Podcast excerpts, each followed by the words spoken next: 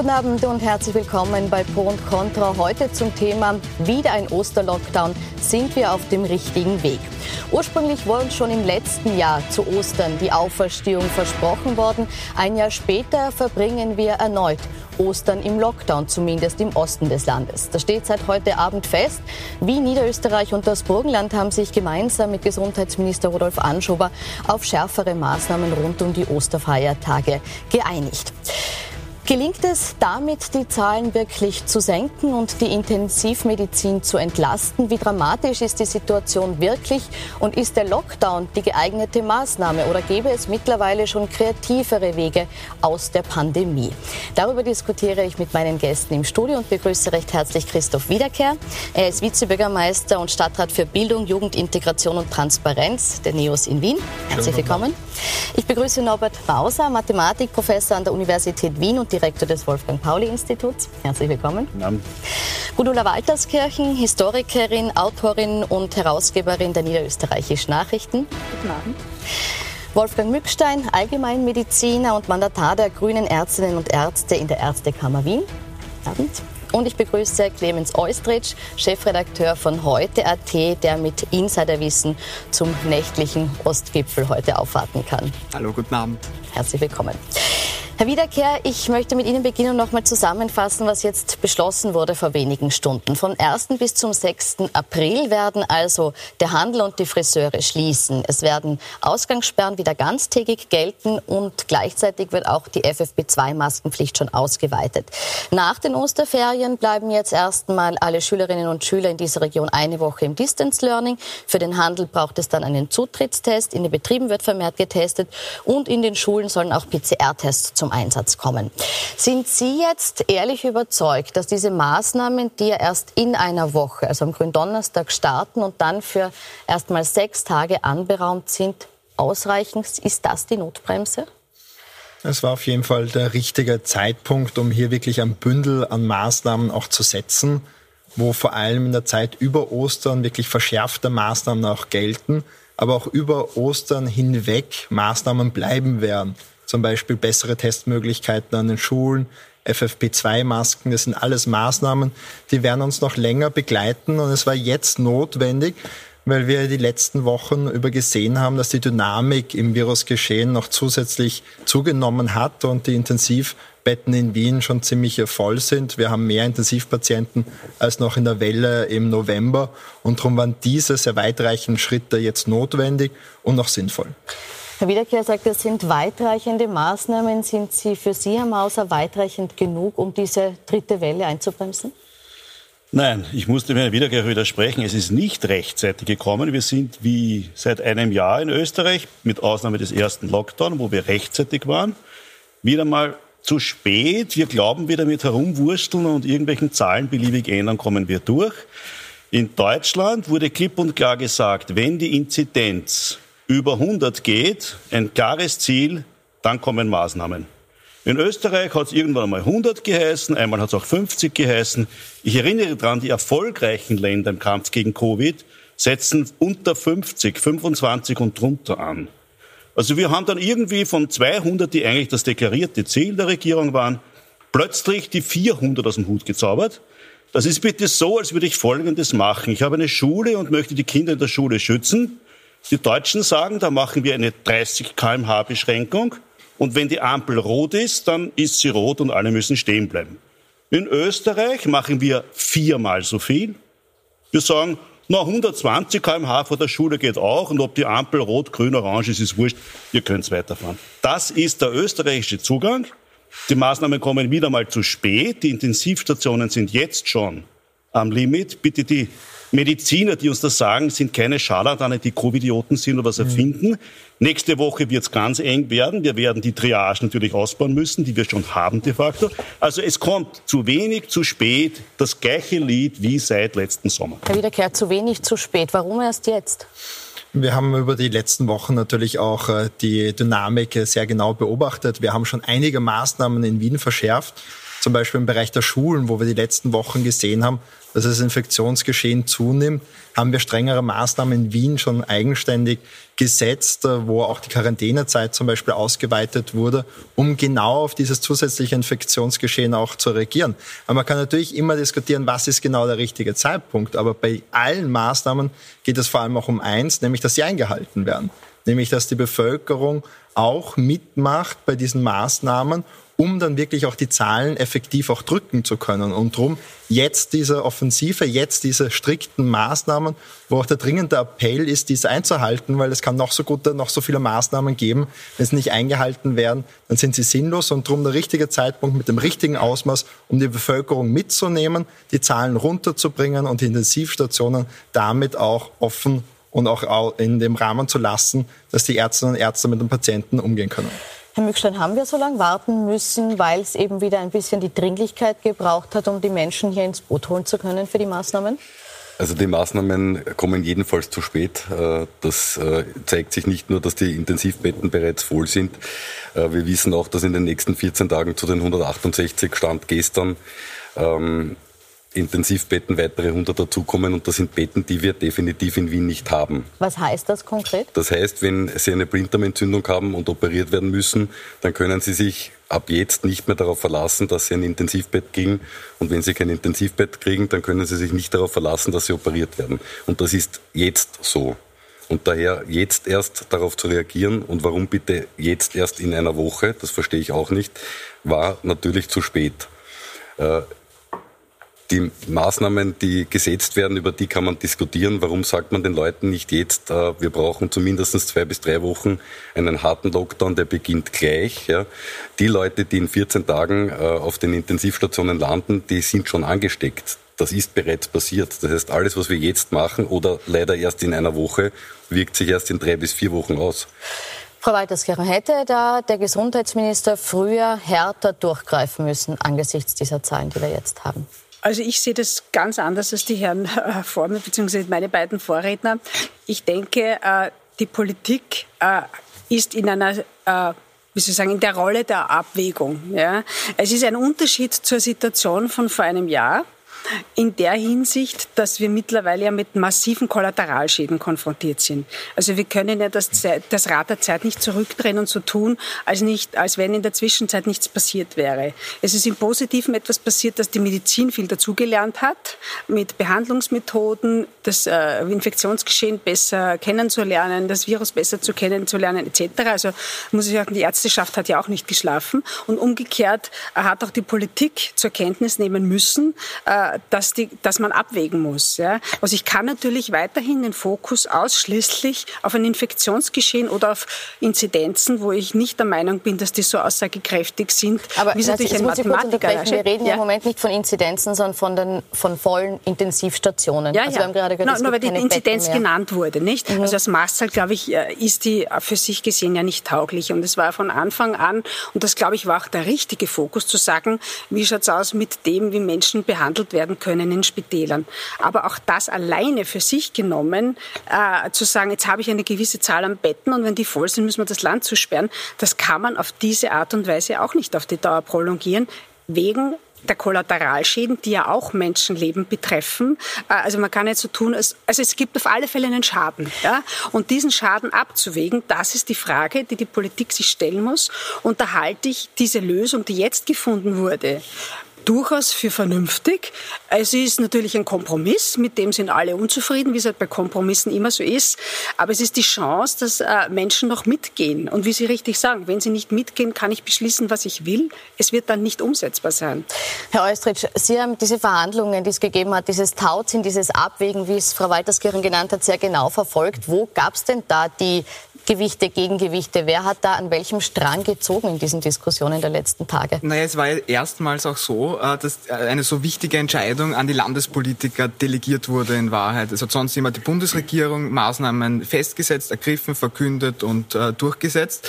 Und äh, dieses, Mal, dieses Mal war es so, dass in einem Gipfel drei sehr gewichtige Landeshauptleute aus der Ostregion da eingebunden waren, maßgeblich. Und die sind ja sehr direkt mit der Bevölkerung in Kontakt. Die müssen ja nach Hause fahren in ihr Bundesland und das, was da beschlossen wurde, rechtfertigen. Zu denen kommen die Bürger, die Bürgermeister, die Funktionäre und äh, hauen auf den Tisch und äh, sagen einfach, äh, die Leute gehen da nicht mehr mit, die verstehen das nicht mehr und äh, deswegen äh, war das, äh, glaube ich, auch ein, ein Abwiegen einfach. Man hat sich da äh, ein, ein Maximalpaket gestern einmal äh, vom Gesundheitsminister auf den Tisch gelegt und dann hat man sich bis heute Abend äh, Schritt für Schritt angenähert, äh, bis das letztlich alle mittragen konnten.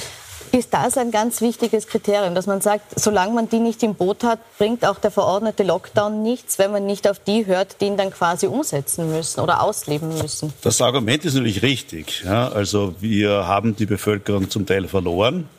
Die Leute nehmen das eigentlich seit längerer Zeit nicht mehr wirklich ernst, inklusive meinen bekannten Freundeskreis, die sicher keine Covidioten sind oder irgendwie das leugnen.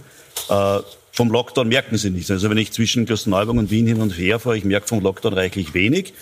Äh, die Schließung der Restaurants abzuwägen gegen die, äh, was jetzt in den Privat passiert. Wir wissen, da wird Takeout-Food genommen und 10 bis 20 Leute sitzen privat trinken bis ein, zwei in der Früh viel Alkohol. Das sind momentan Ansteckungsherde, wo der Lockdown völlig vorbeigeht. Wenn ich die Restaurants zumache, wo vernünftige Wirte das wahrscheinlich gar nicht schlecht, also auf keinen Fall schlechter machen als Privatenpartys, dann ist jetzt wirklich die Abwägung, sind die Maßnahmen noch geeignet, die Inzidenz weiter zu senken? Außer ich mache es wie die chinesische Diktatur, ich sperre die Gemeindebauten zu und nehme alle fest, die auf der Straße sind. Wenn wir das in der westlichen Demokratie nicht wollen, dann ist es leider zu spät. In Australien, Neuseeland, zum Teil auch Taiwan wurde gezeigt, auch Demokratien können Covid besiegen. Dort ist, ist, alles frei. Aber sagen Sie damit, dass wir in Österreich die äh, Möglichkeit oder die Chance auf einen wirksamen Lockdown bereits verspielt haben? Zum Teil ja. Äh, wie soll ein Polizist jetzt noch Leute irgendwie äh, abstrafen oder sonst was und die Einhaltung erzwingen, wenn das selbst die Polizisten teilweise nicht ganz ernst nehmen können? Also wir haben eine sehr schwere Situation. Die Fehler der Politik seit Sommer sind teilweise irreversibel. Ich verstehe idealistisches Ziel, Corona komplett auszulöschen. Es ist nur nicht ein realistisches Szenario. Wir sind nicht wie in Neuseeland, in einer Insel oder wie in Australien, wo man alles abschotten kann oder in einem autoritären Staat wie zum Beispiel in China, wo dann wirklich auf der Straße jeder abgestraft und kontrolliert wird. In einer Demokratie ist es auch ein Abwägen, auch von gewissen Gütern. Und natürlich ist das Gesundheitsgut ein sehr, sehr hohes. Aber es gibt auch wichtige Güter auf Freiheit oder auf Bildungschancen. Und die Beeinträchtigung für die Kinder und Jugendlichen in dieser Pandemie, die sind enorm. Und jetzt die Schule wieder eine Woche ins äh, Distance Learning zu schicken, ist eine schwierige Entscheidung, weil das für die Kinder und für die Eltern eine unglaubliche Belastung ist. Also man kann nicht nur auf die Zahlen schauen, es muss immer eine Gesamtabwägung sein. Und in dieser Gesamtabwägung haben wir jetzt den Schritt gewählt, Maßnahmen so zu verschärfen, dass sie das Gesundheitssystem entlasten, dass die Bevölkerung mitgeht und wir so mit dieser Krise weiterkommen, bis zu dem Zeitpunkt, wo wir genug Impfstoffe haben, mit dem Testen noch weiter raufkommen und somit die Pandemie auch bewältigen und besiegen können. Zweimal Kopfschütteln hier, Herr Michel. Äh, die gleichen Maßnahmen, die jetzt erst in einer Woche gesetzt werden, äh, wären vor drei, vier Wochen wesentlich effektiver gewesen. Und deswegen stimmt das Argument nicht. Ja. Genau das Gleiche vor drei bis vier Wochen gemacht, die gleiche Belastung, die gleichen Einschränkungen hätten wesentlich mehr gebracht. Wir wissen, das äh, Virus ist wesentlich ansteckender. Wir wissen, in Wien 75 Prozent äh, des kursierenden Virus äh, ist bereits die, die britische Mutante. Aber warum hat es der Gesundheitsminister dann nicht gemacht? Also ich habe das Gefühl gehabt, dass der Gesundheitsminister in den letzten zumindest 14 Tagen öffentlich wahrnehmbar sehr wohl äh, darauf gedrängt hat, äh, dass schärfere Maßnahmen kommen. Aber äh, in, in, Österreich ein föderales System haben die Landesleute so lange gebremst, äh, bis die Experten und das Papier, ähm, was vorgelegt worden ist gestern vom Gesundheitsministerium, ist dramatisch, das muss man sagen, gar nicht mehr anders können haben. Und deswegen haben Sie recht, es ist natürlich das zu spät gemacht worden. Ich habe das Gefühl gehabt, im März letzten Jahres, da sind wir wirklich auf der Welle geritten. Da haben wir ganz früh reagiert, waren eines der ersten Länder in Europa, die das gemacht hat. Im November sind wir dem Virus hinterhergelaufen und jetzt nehme ich eine gewisse Paralyse wahr. Es machen die Regionen unterschiedliche Dinge, die Bundesländer unterschiedliche Dinge und keiner kennt sich aus. Ich finde ich find das äh, Paket, das jetzt am Tisch liegt, aus mehrerlei Gründen nicht stimmig. Also erstens mal beginnt das äh, in acht Tagen zu wirken. Was ist bis dahin? Es glaubt ja wohl niemand, dass jetzt niemand einkaufen geht. Ganz im Gegenteil, gerade vor Ostern. Äh, der zweite Punkt ist, äh, die meisten Ansteckungen, wenn man sich die Clusteranalyse der AGES anschaut, äh, nämlich über 70 Prozent passieren im privaten Bereich. Das heißt, da gibt es auch weiterhin kein Einschreiten, weil in unserer Demokratie hat niemand ein Recht, keine Polizei und äh, kein Bundeskanzler, kein Landeshauptmann nach Hause zu schauen, welche Partys da stattfinden. Also da hat man das auch nicht angegriffen, dass man sagt, da werden die Strafen erhöht oder wie auch immer. Das Einzige, wo man da jetzt nachschärft, ist in Wahrheit, dass man sagt, mehr Homeoffice, äh, Betriebstestungen ähm, und äh, dass, äh, dass man da eben genauer hinschaut, was an den Aber müsste man die Partys, die Sie jetzt angesprochen haben, zu Hause müsste man diesen Schritt jetzt wirklich angehen und sagen, okay, wir sind in einer Situation, wo wir auch diese Grenze überschreiten müssen? Ich glaube, das kann niemand wollen, äh, dass der Staat äh, in unser Wohnzimmer hineinschaut. Da gibt es auch noch eine Eigenverantwortung. Äh, aber deswegen glaube ich auch einfach, dass das Paket, das jetzt am Tisch liegt, ist zwar, lässt sich gut verkaufen. Es wurde auch mit viel Gedöns heute in einer über 45-minütigen Pressekonferenz dargelegt und uns offeriert. Aber ich glaube nicht, dass es einen großen Effekt haben wird. Weil, wie gesagt, 70 Prozent, über 70 Prozent der Ansteckungen im Privatbereich und die nächstgrößere Gruppe sind 5 Prozent und das ist an der Arbeitsstätte in den Sozialräumen. Da tragen wir jetzt FFP2-Masken. Da wird man sicherlich ein paar Infektionen aufhalten können. Aber einen, einen großen Effekt durch diesen neuerlichen Lockdown kann sich niemand erwarten. Und an wem ist es dann gescheitert, dass ein besseres Paket gekommen ist? War der Anschober allein auf weiter Flur gegen alle anderen? Ich weiß nicht, ob in einer weltweiten Pandemie ein besseres äh, Modell herstellbar ist wenn man eben diesen Schritt nicht gehen will in den Privatbereich. Frau Waltersgern. Also ich möchte in Zweifel ziehen, dass die, diese Ansteckungen wirklich zu so einem hohen Prozentsatz im Privatbereich stattfinden. Denn ich meine, ich kenne selber aus meiner Umgebung mehrere Fälle, die haben sich definitiv woanders angesteckt. Aber beim Contact Tracing gibst gibst du natürlich heutzutage kaum mehr jemanden an. Ja, das wissen wir ja mittlerweile alle, wenn man niemanden in Schwierigkeiten bringen will. Und dann war es halt die Familie. Aber das wird irgendwo hineingetragen, die Familie. Also dort ist ja nicht, äh, die Eltern stecken ja nicht in der Familie die Kinder an und umgekehrt, sondern die leben ja in einem einem Wechselbad zwischen, also Wechselbeziehung zwischen Beruf, äh, Berufsalltag. Und ich möchte auch irgendwann einmal, ich glaube, müssen wir auch aufhören, jetzt ständig auf die Schulen zu schauen. Weil die Kinder sind heutzutage schon in einem vierfach Sicherheitskonzept äh, eingesperrt, ja, also mit Schichtbetrieb, Maske, Testen und äh, Abstand. Also wenn wir das noch mit PCR-Test auch noch kommen, ist das außer einer Quälerei gar nichts. Das bringt uns nicht mehr. Und die Erwachsenen, Moment. Das ist ein kompletter Lassen Sie Unsinn. Und die Erwachsenen im Gegenzug, also ich beobachte das selber auch in meiner Umgebung, äh, im betrieblichen Bereich, es gibt Firmen, die sehr genau darauf achten, dass wirklich äh, äh alle möglichen äh, Sicherheitskonzepte eingehalten werden, schon aus eigenem Interesse. Aber es gibt auch Bereiche, da halten sie sich überhaupt nicht dran. Ja, und zwar seit Beginn an konsequent nicht. Und da hineinzugehen, halte ich für wesentlich zielführender als auf, diesen, auf den Privatbereich, weil das ist wirklich in einer Demokratie extrem heikel. Ich möchte jetzt aber noch auf die Kinder äh, sprechen kommen. Sie wollten auch zu den Kindern noch was sagen? ja, ich wollte zu der Aussage, dass die Kinder jetzt vierfach gequält werden mit PCR-Test. Ich habe nicht gequält, eingehen. ich habe gesagt, einem Sicherheitskonzept. Der PCR-Test ist der, die Gurgelstudie, ist der, wir wissen, die Lepo-Tests, also was da bei den Nasenbohrer-Tests gemacht worden ist, das ist viel zu wenig gewesen. Es gab, wie die Schulen geöffnet worden sind, Sie werden es vielleicht in den Medien gesehen haben, ich habe dafür gekämpft, dass die Schulen wieder aufgemacht mhm. werden, gemeinsam mit der Österreichischen Gesellschaft für Kinder- und Jugendheilkunde, mit, mit, mit der Kollegin, äh, mit Professor Müller in Innsbruck. Wir haben aber klipp und klar gesagt, es muss dreimal die Woche getestet werden mit dem Nasenbohrtest und es muss natürlich mit PCR-Test getestet werden, weil das ist der zuverlässige Test. Das ist der wichtigste Test. Und wir haben jetzt in den Schulen das Radar verloren. Wir haben die Schulen geöffnet am 8. Februar nicht unter den Bedingungen, wo das möglich war. Und jetzt zahlen wir die hm. Zeche. Natürlich ich jetzt ganz kurz, sagen, jetzt zahlen wir die Zechen. Nein, ich möchte ganz kurz, bevor Sie weitersprechen, äh, dazu zeigen, die Grafik, die wir vorbereitet haben, äh, wie sich die, die Infektionszahlen an den Schulen entwickeln. Da sehen wir nämlich, dass die Inzidenzen mittlerweile über 400 liegen bei den 5- bis 14-Jährigen.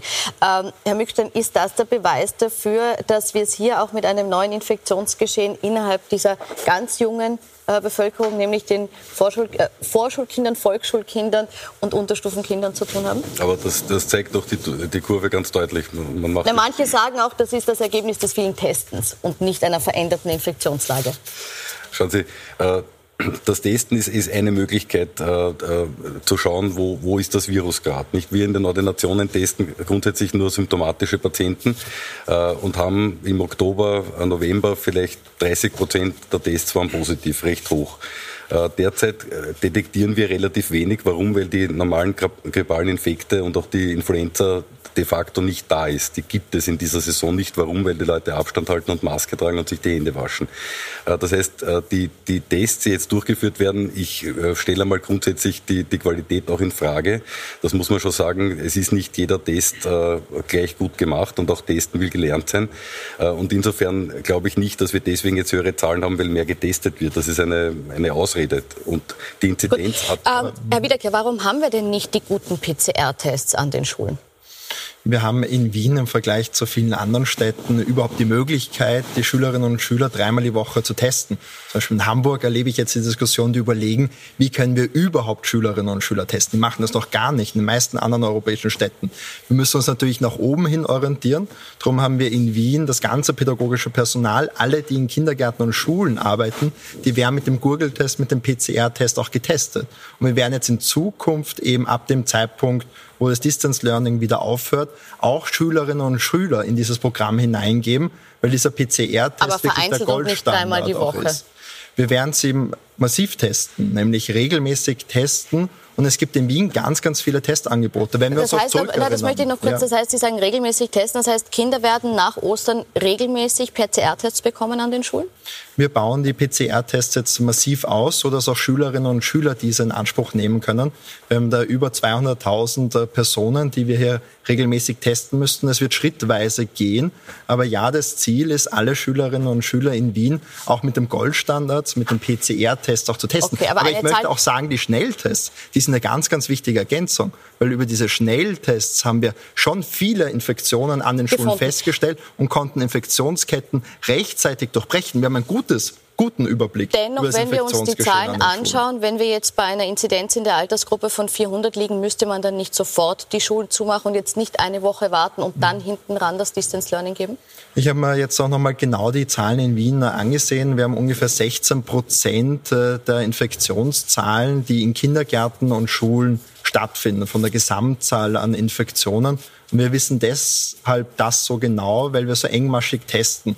Und wir haben ein sehr enges äh, Sicherheitsnetz aus äh, Tests, Abstand halten, auch Maske tragen. Aber wir sehen durch die Virusmutation, dass Kinder und Jugendliche stärker betroffen sind als früher. Und darum haben wir auch schon letzte Woche begonnen, die Maßnahmen an den Schulen zu verstärken. Aber es war leider notwendig und es tut mir sehr, sehr weh als Bildungspolitiker, dass die Schulen wieder ins Distance Learning gehen müssen. Weil es heißt Belastung für die Eltern, Belastung für die Kinder und die Kinder und Jugendlichen, die leiden besonders unter der Krise. Wir haben über 50 Prozent der Kinder und Jugendlichen, die depressive Erscheinungen schon haben. Und das muss man als Politiker mit bedenken bei einer Entscheidung, ob man die Schulen länger schließt oder nicht. Ist der Aspekt zu wenig berücksichtigt worden? Der Aspekt, dass die Kinder jetzt äh, Kollateralschäden haben, dass sie leiden. Ja, der Aspekt ist ganz wichtig. Das habe ich mich persönlich auch für die Schulöffnung wieder eingesetzt. Das Problem ist, es kommt alles zu spät und falsch. Wenn man im Herbst, im Oktober einen dreiwöchigen Lockdown hätte man machen müssen, da hatten wir exponentielles Wachstum, da haben alle geschlafen, da sind wir nicht durchgekommen, die Experten. Und dann die Inzidenz so weit unten die Fallzahl, dass das Contact Tracing wieder funktioniert. Solange das nicht funktioniert, haben wir keine Chance.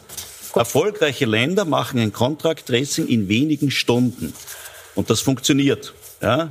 Und in Österreich ist das nach Wochen noch nicht getan. Sind wir noch zu langsam. Und deshalb ist es jetzt für die Kinder eine Belastung. Sie haben völlig recht, die Kinder leiden. Das wollen wir alle nicht. Aber die Kinder wurden noch als Spielball von Ideologie missbraucht. Wenn Sie daran denken, das war die Ordinationsverordnung letzten, letzten Herbst. Kinder werden nicht getestet in Oberösterreich. Das Land hatte ein paar Wochen später eine der höchsten Inzidenzen Österreichs. Da wurde einfach nicht getestet und weggeschaut. Auch die Kinder waren schon im Herbst infektiös. Das weiß jeder Kinderarzt, dass im Herbst die Kinder so strahlen. Und auf dem Rücken der Kinder wurde eine Ideologie betrieben. Man hat nicht gemessen. Also man hat nicht gemessen. Äh, die Frage ist auch, hat man ausreichend geschützte Wiederkehr? Und da ist eine Frage aufgetaucht letzte Woche oder diese Woche.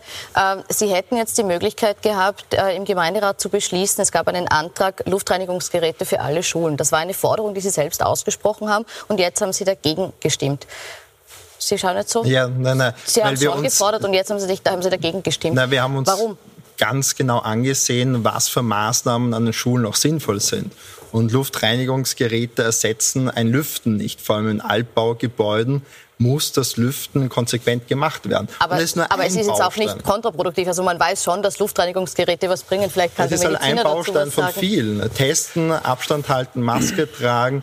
Gute Luft, gute Luftzirkulation ist wichtig. Es gibt halt auch noch äh, die Empfehlung vom Bildungsministerium, die sagt, diese Art von Luftreinigungsfilter sind derweil nicht sinnvoll. Wenn wir hier österreichweit auf einen anderen Stand kommen, in eine andere Richtung kommen, bin ich auch sehr, sehr offen, darüber nachzudenken. Bisheriger Stand ist, mit den jetzigen Geräten, die auch recht laut sind, ersetzen das Lüften nicht und darum müssen wir vor allem auch auf das Lüften setzen.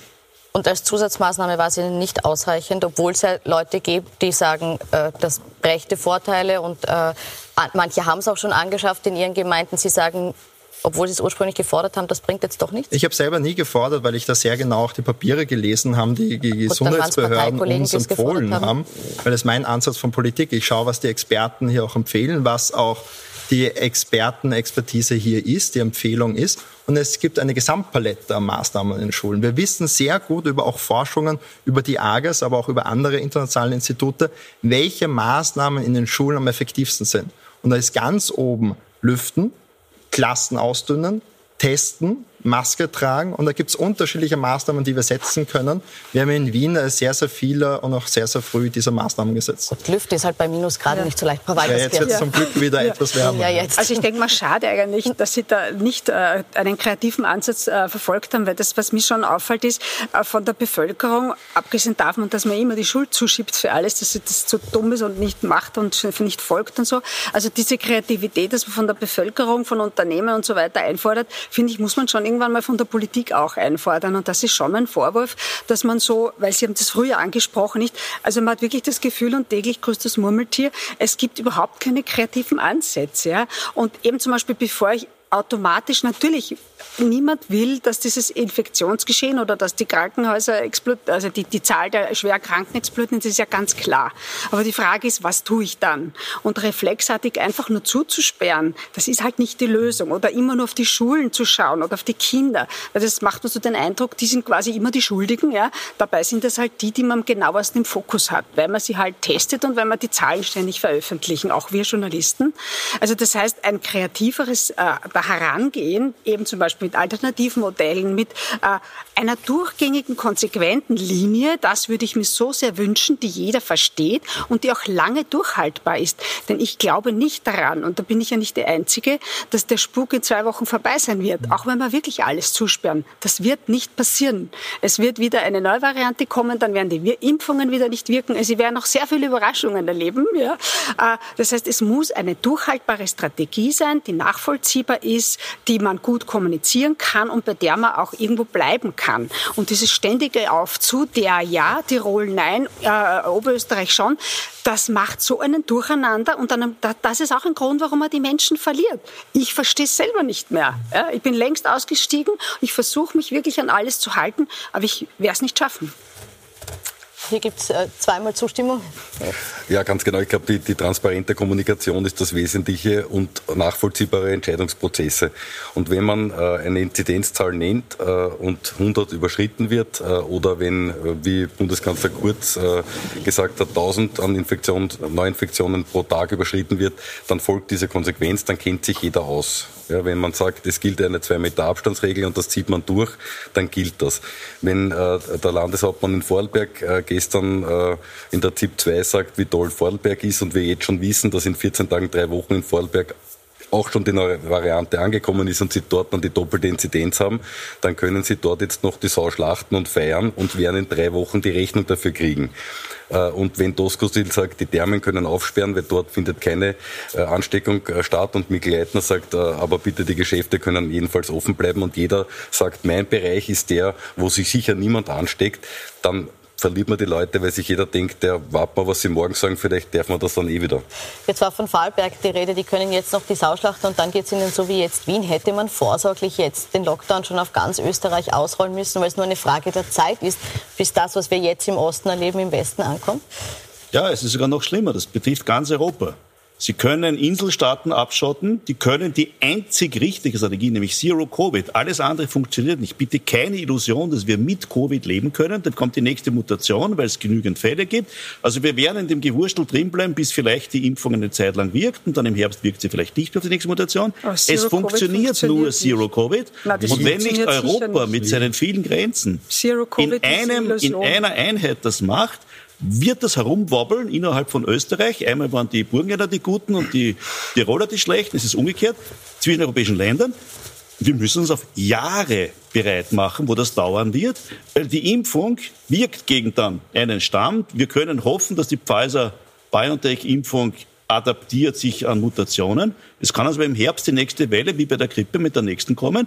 Und wenn wir nicht auf Zero-Covid runterfahren, wird das jahrelang weitergehen. Da braucht niemand Illusionen haben. Also Zero ist Zero-Covid realistisch ja. oder nicht? Und wie dramatisch ist die Lage auf den Intensivstationen? Das besprechen wir nach der Werbung. Wir sind gleich wieder zurück.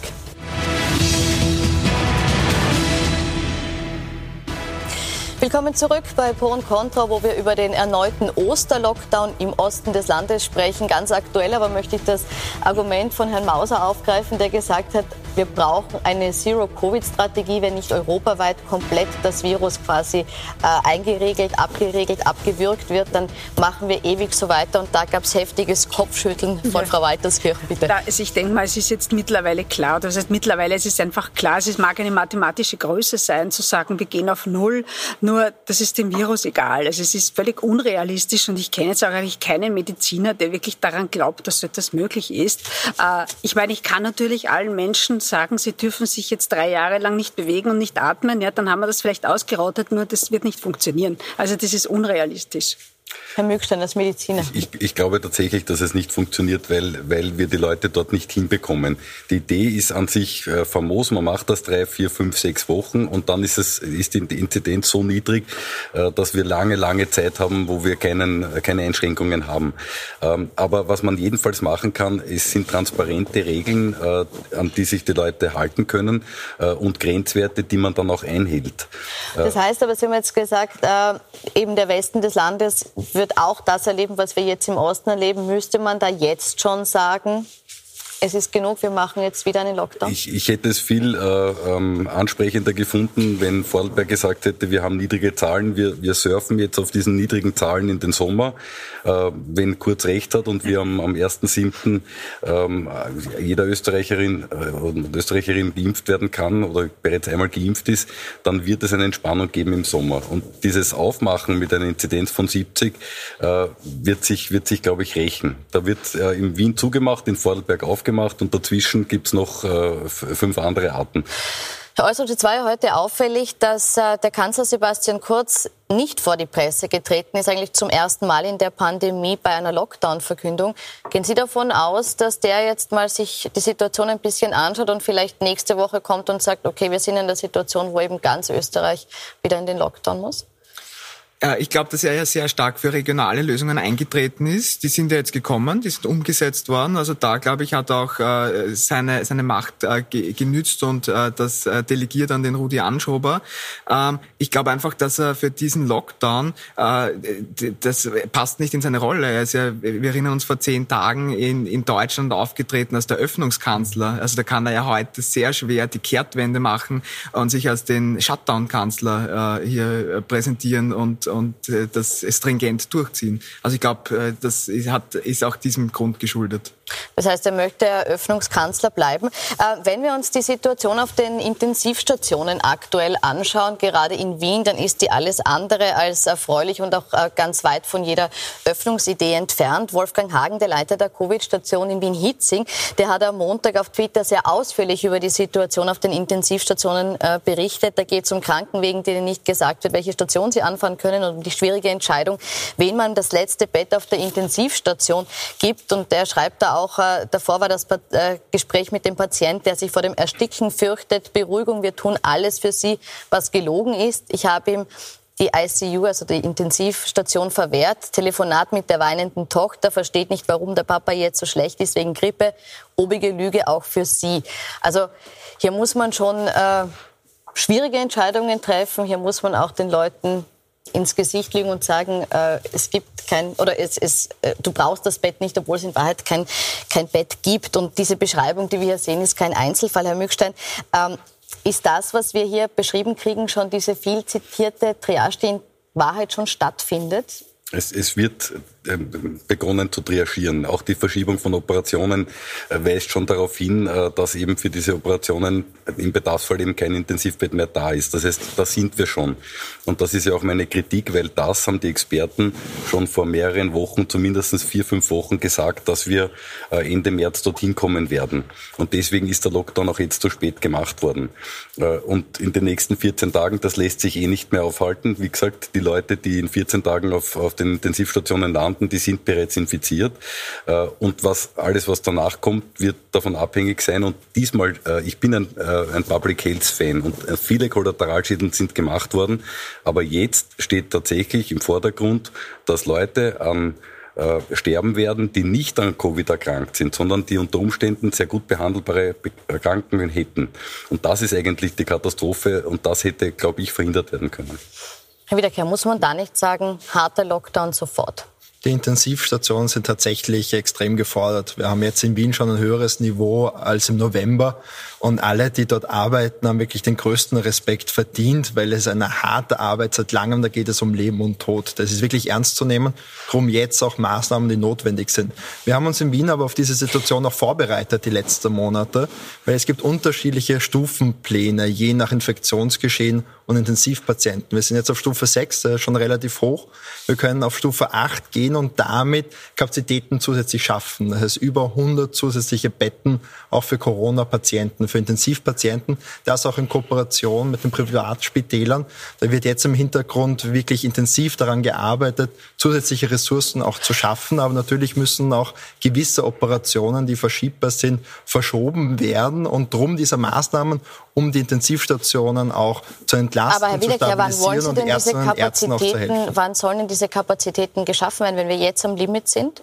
Oder gibt es die jetzt schon, diese 200 Zusatz? Also laut diesen Berichten ja nicht. Ja, wir haben äh, einen Stufenplan in Wien von Stufe 1 bis zur Stufe 8. Jetzt haben wir eine Stufe 9 auch geschaffen wo, wenn eine Stufe erreicht worden ist, zusätzliche Betten auch geschaffen werden. Da werden neue Abteilungen auch geschaffen. Da kommen zusätzliche Krankenhäuser dazu, die auch aushelfen. Jetzt zum Beispiel die Ohrenspitäler als Privatspitäler, die eigene Covid-Stationen aufmachen und dort auch Intensivpatienten behandeln können. Verstehe ich das richtig? Durch ein Umschichten kann man eh noch Kapazität schaffen. Es geht nicht ums Bett und es geht nicht um die Geräte, sondern es geht um die Intensivpflege, die man nicht hat. Diese Personen gibt es nicht. Man braucht pro Bett vier Intensivpflege Pfleger und diese Leute sind nicht da. Selbst wenn sie ein Bett machen und eine Beatmungsmaschine daneben stellen, gibt es die Leute nicht, die es bedienen. Also dass man äh, jetzt in den nächsten 14 Tagen äh, 100 Intensivbetten schafft, wir werden es eh dann sehen, nicht?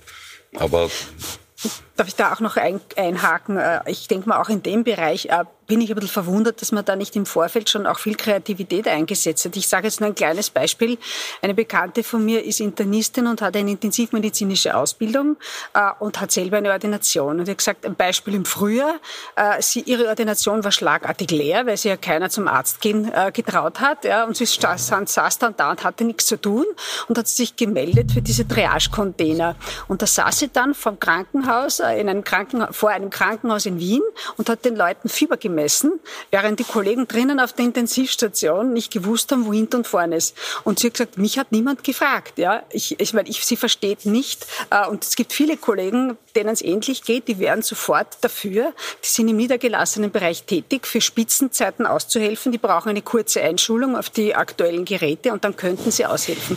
Also diese Kreativität, auch bei den, beim Pflegepersonal, ja, die von den Aufwachräumen Räumen. Äh, äh, es ist ja nicht so, dass jeder eine 100% intensivmedizinische Ausbildung haben muss, habe ich mir sagen lassen, sondern gibt es ja auch äh, Stufen der, der Aber die Pläne, die müssten nicht? doch schon längst da sein. Eben. Und das ist, kommt mir vor wie beim Impfen. Ja, was wo, meine ich ja? Wo, wo, Dänemark, ist, wo ist die Idee dazu und wo ja, ist die Vorbereitung? In Dänemark im Jänner ja. bereits jeder Däne seinen Impftermin gekannt hat. Aber bleiben also wir, wir nochmal kurz bei der Intensivmedizin. Darf ich noch fertig sagen? Wir sind jedes Mal äh, wieder überrascht und wir wissen aber mittlerweile, und das haben wir ja auch schon gelernt, dass es in Wellen geht. Das ja. ist jetzt ja auch nichts Neues. Aber mich ich würde jetzt, sagen, genau nein, ich würde jetzt ganz gerne noch kurz vom, vom Herrn Mückstein hören. Nicht, Unterschreiben Sie das, bestätigen Sie das, dass mit mehr Kreativität, mit mehr Flexibilität im Gesundheitsbereich hier eine Entlastung zu erwirken wäre und dass äh, das Gesundheitspersonal, das vorhanden ist, auch nicht richtig eingesetzt ist? Also ich glaube nicht, dass man da, dadurch substanziell mehr Intensivkapazitäten schaffen kann, vor allem nicht unmittelbar.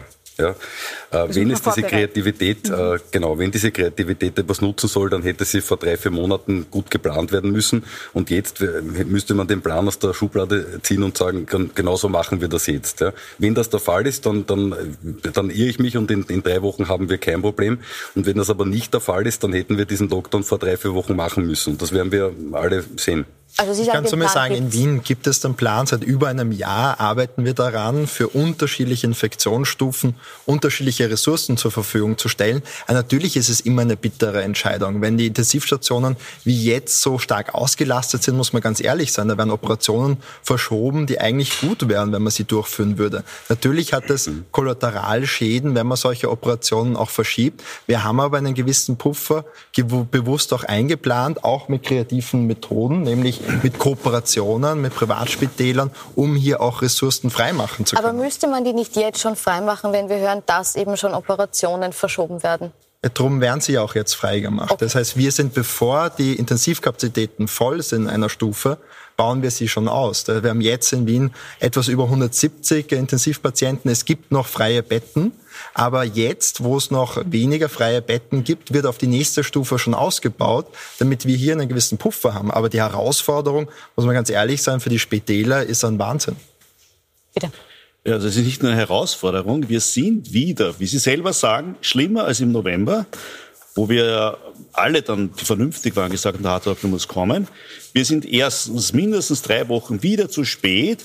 Und bitte, wenn Sie sagen, die Inzidenz ist ja nur eine Zahl, nein, das ist genau die Zahl, die ich sehe. In vier Wochen ist, ist dann das Problem da. Die Inzidenz ist ernst zu nehmen. Und wer nicht rechtzeitig reagiert, der zahlt damit, dass jetzt Leute sterben werden. Und da können Sie das nicht beschönigen. Die Stadt Wien bereitet einem Jahr vor. Wir werden jetzt wieder um 1000 Tote circa mehr haben als nötig. Und ich möchte schon eins öffentlich sagen. Es gab am 2. November einen sogenannten islamistischen Terroranschlag, wo vier Menschen gestorben sind und wo jetzt Familien von Hinterbliebenen Klagen gegen die Republik machen, Amtshaftungsklagen, dass vermeidbare Tote nicht vermieden worden sind. Vier Tote. Die zweite Welle hat uns mindestens 4000 Tote, das war eine Katastrophe gekostet. Die dritte Welle jetzt kostet uns wieder circa Hausnummer 1000 Tote. Wenn jede Opferfamilie jetzt klagt Warum hat die Politik nicht rechtzeitig reagiert? Ihr seid schuld, dass mein Großvater, mein Vater, meine Mutter gestorben ist. Noch dazu Leute, die den Impftermin bereits ausgemacht haben, die Impfung nicht bekommen, weil das völlig versagt worden ist. Dann kommen auf die Republik Österreich tausende Klagen zu, die genauso gerechtfertigt sind wie die Klagen von den Opfern des sogenannten islamistischen Terroranschlages, wo es vier waren. Also das jetzt zu beschönigen, wir bereiten uns seit einem mhm. Jahr vor, Nichts. Sie verstehen mich falsch. Ich habe gar nichts beschönigt. Okay. Die Situation ja. ist dramatisch, so habe ich es genannt. Jeder, der stirbt, ist ein Drama für die Familie, für alle Angehörigen, für uns als Gesellschaft. Und die Alternative Zero Covid geht nur mit einem totalitären Staat. Da müssten wir das Militär auf die Straßen ja, schicken, Neuseeland, müssten wir in die Wohnzimmer von jedem einzelnen Bürger schauen. Und so weit können wir nicht gehen in einer Demokratie. Und so weit will ich nicht gehen. Aber Sie haben einen wichtigen Punkt angesprochen, nämlich das Impfen. Warum schaffen wir es hier nicht europaweit, besser koordiniert vorzugehen? Warum hat Österreich nicht mehr Impfstoffe auch besorgt, anstatt jetzt eine Neiddebatte auch zu führen, wo der Finger immer auf andere gezeigt wird? Genau das brauchen wir jetzt nicht in der Krise, nämlich einen Kanzler, der anderen die Schuld gibt. Wir brauchen jetzt mehr Solidarität, wir müssen zusammenstehen, um durch das Impfen mehr Geschwindigkeit aufzunehmen und so im Wettrennen gegen das Virus wieder aufzuholen. Das Virus ist jetzt vor uns. Gut, und durchs glaub, Impfen und durchs Testen einig, kommen wir, wir wieder nach vorne, um mit dem Virus auch leben zu können und so wieder mehr Freiheitsrechte zu bekommen. Da sind wir uns, glaube ich, einig, dass wir das Impfen alle gern schneller hätten und dass es hier äh, und mit noch weniger mehr Schimpfen. Tempo braucht, bitte? Und mit weniger Schimpfen und Fingerzeigen. Mit weniger Schimpfen und weniger Fingerzeigen und mit mehr Tempo dafür. Ich möchte noch ein bisschen auf die Frage zurückkommen, warum wir jetzt in der Situation sind, in der wir sind. Und da hat der SPÖ-Chefin Pamela Rendi-Wagner dieser Tage immer wieder wiederholt, hätte man die Öffnung im Februar nicht gemacht in der Form, hätten wir da uns noch zusammengerissen und äh, zwei, drei Wochen länger durchgehalten, dann hätten wir uns die jetzige Situation erspart. Herr Mauser, ist das ein Schluss, den Sie so unterschreiben? In gewisser Weise ja. Ich meine, natürlich eines der unverständlichsten Dinge dieser Krise ist, dass nicht letzten April eine Expertenregelung gemacht worden ist, wo die Frau Dr. Randy Wagner zur Gesundheitsministerin gemacht worden ist. Die kennt das Ministerium. Das war rein parteipolitisches Ding. Das wäre eine gute Entscheidung gewesen, weil die Frau Randy Wagner eindeutig kompetent ist. Sie hat auch recht. So wie geöffnet worden ist, Handel gleichzeitig mit Schulen und die Schulen unzureichend getestet, in der Form hat man nicht lockern können. Aber hätten da diese zwei, drei Wochen mehr einen Unterschied gebracht oder hätte man da ja, eben natürlich. sechs Wochen mehr Wir wären nicht müssen? jetzt in dieser Triagesituation, wenn wir die Öffnung im Februar wesentlich moderater oder anders gemacht hätten. Ich meine, die Schulen zu öffnen, bin ich bei Ihnen. Das ist die erste Priorität. Aber die, die Schulen müssen ja geöffnet, Schulen und Handel hängen ja zusammen. Die Schulen werden ja zum Teil als Kinderaufbewahrungsstätte verwendet. Also ich habe viele E-Mails von Pädagoginnen bekommen nach meinen Medienmeldungen, dass es ja gar nicht um den Unterricht geht, sondern dass die Eltern wieder arbeiten gehen können. Und das ist das Problem. Aber die suchen müssen, sich das ja nicht müssen, aus. Müssen. Also es ist ja nicht so, dass die Eltern die Kinder freiwillig abschieben. Ja. Nein, die Homeoffice-Pflicht fehlt. Die Homeoffice-Pflicht. Aber auch Homeoffice mit Kindern, auch Homeoffice, ja, das ist noch sehr klein, aber auch Homeoffice mit Kindern und Schule und so ist nicht so leicht zu handeln. Ähm, Herr Eustritz, ich möchte noch auf den Punkt zurückkommen. Die Öffnung damals wurde begründet äh, damit, dass man gesagt hat, die Menschen gehen nicht mehr mit. Äh, hätte die Politik trotzdem mehr Anstrengung unternehmen müssen, die Menschen wieder ins Boot zu holen, anstatt sich von der Meinung der Menschen leiten zu lassen in der politischen Entscheidung. Aber wie hätten Sie das machen sollen? Hätte die Regierung äh, den Menschen am Abend den Lockdown vorsingen sollen oder, oder äh, ein, einen gute Laune-Kreis machen sollen? Die Zahlen sind äh, de facto nicht mehr gesunken. Wir waren in einem Lockdown.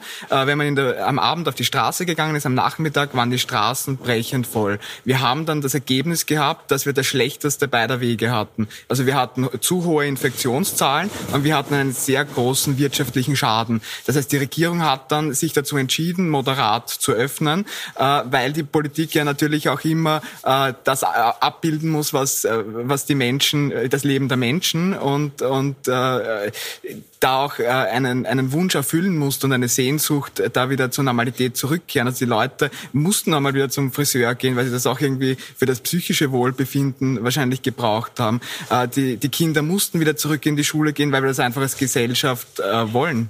War die Öffnung im Februar, war die alternativlos aus Perspektive der Menschen? Oder unter Berücksichtigung der Menschen? Ich, glaube, es, es, es war eine Situation, wo man tatsächlich abwägt. Und das ist, ich möchte kein Politiker sein und, und äh, man muss auch, auch da mal Lob aussprechen, weil es ist bitte schon auch viel richtig gemacht worden. Und in dieser Situation, äh, in der wir uns alle befinden seit einem Jahr, kann man wesentlich mehr falsch machen als richtig. Ja. Das heißt, es ist natürlich eine Abwägung. Ich, ich als, als Mediziner sehe es jetzt natürlich äh, von der Gesundheitsseite äh, und von, von der Seite eines Ordinationsbetreibers. Ähm, deswegen verstehe ich das, dass man abwägt. Ich habe selber zwei Kinder ähm, und meine Frau ist im Homeoffice äh, und wir, wir kämpfen alle miteinander. Ja. Ähm, aber sobald absehbar ist, dass dieser exponentielle Wachstum und eine Reproduktionszahl über eins dazu führt, dass wir wirklich äh, Leute verlieren, die nicht sterben müssten und da geht es um Wochen und es kann auch wieder in Wochen vorbei sein und das ist ein kurzer, harter Lockdown, da sticht für mich eben äh, das Überleben dieser Menschen, die wir retten hätten können. Aber wir haben auch jetzt keinen harten Lockdown. Auch nicht in acht Tagen. Ist es nicht. Frau Walterskirch und Herr Mauser. Also ich denke mal, wenn wir jetzt von den Intensivstationen reden, dann reden wir von einer bestimmten Gruppe, die da besonders gefährdet ist, dorthin zu kommen. Weil das Hauptproblem ist ja nicht nur, dass sich Menschen anstecken, sondern auch, dass sie dann schwer erkranken. Das ist ja immer das, das was im Zentrum steht.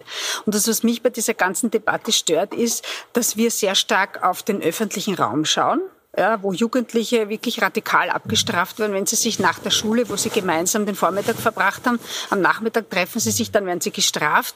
Äh, die verdrängt man quasi aus diesem öffentlichen Raum in den nicht öffentlichen, wo es dann womöglich riskanter ist. ist Aber das ist ja nicht die Gruppe, die im Fokus steht, schwer zu erkranken. Also ich warne da auch davor. Das hat mir auch nicht gefallen, wie der Gesundheitsminister aus, weiß ich nicht, pädagogischen Eifer da wirklich jetzt an die Wand gemalt hat, ob jetzt alle 17-Jährigen übermorgen auf der Intensivstation liegen. Ich denke, diese Übertreibungen schaden, weil das schadet der Glaubwürdigkeit. Ich glaube, da muss man wirklich die Dinge, die wirklich ernst sind, die muss man auch ernst äh, aussprechen, aber nicht mit dieser pauschalen Angstmache. Also das, das ist wirklich zunehmend ein Ärgernis, mit dem muss man endlich einmal aufhören, weil sonst nehmen die Leute die echten Bedrohungen auch nicht mehr ernst.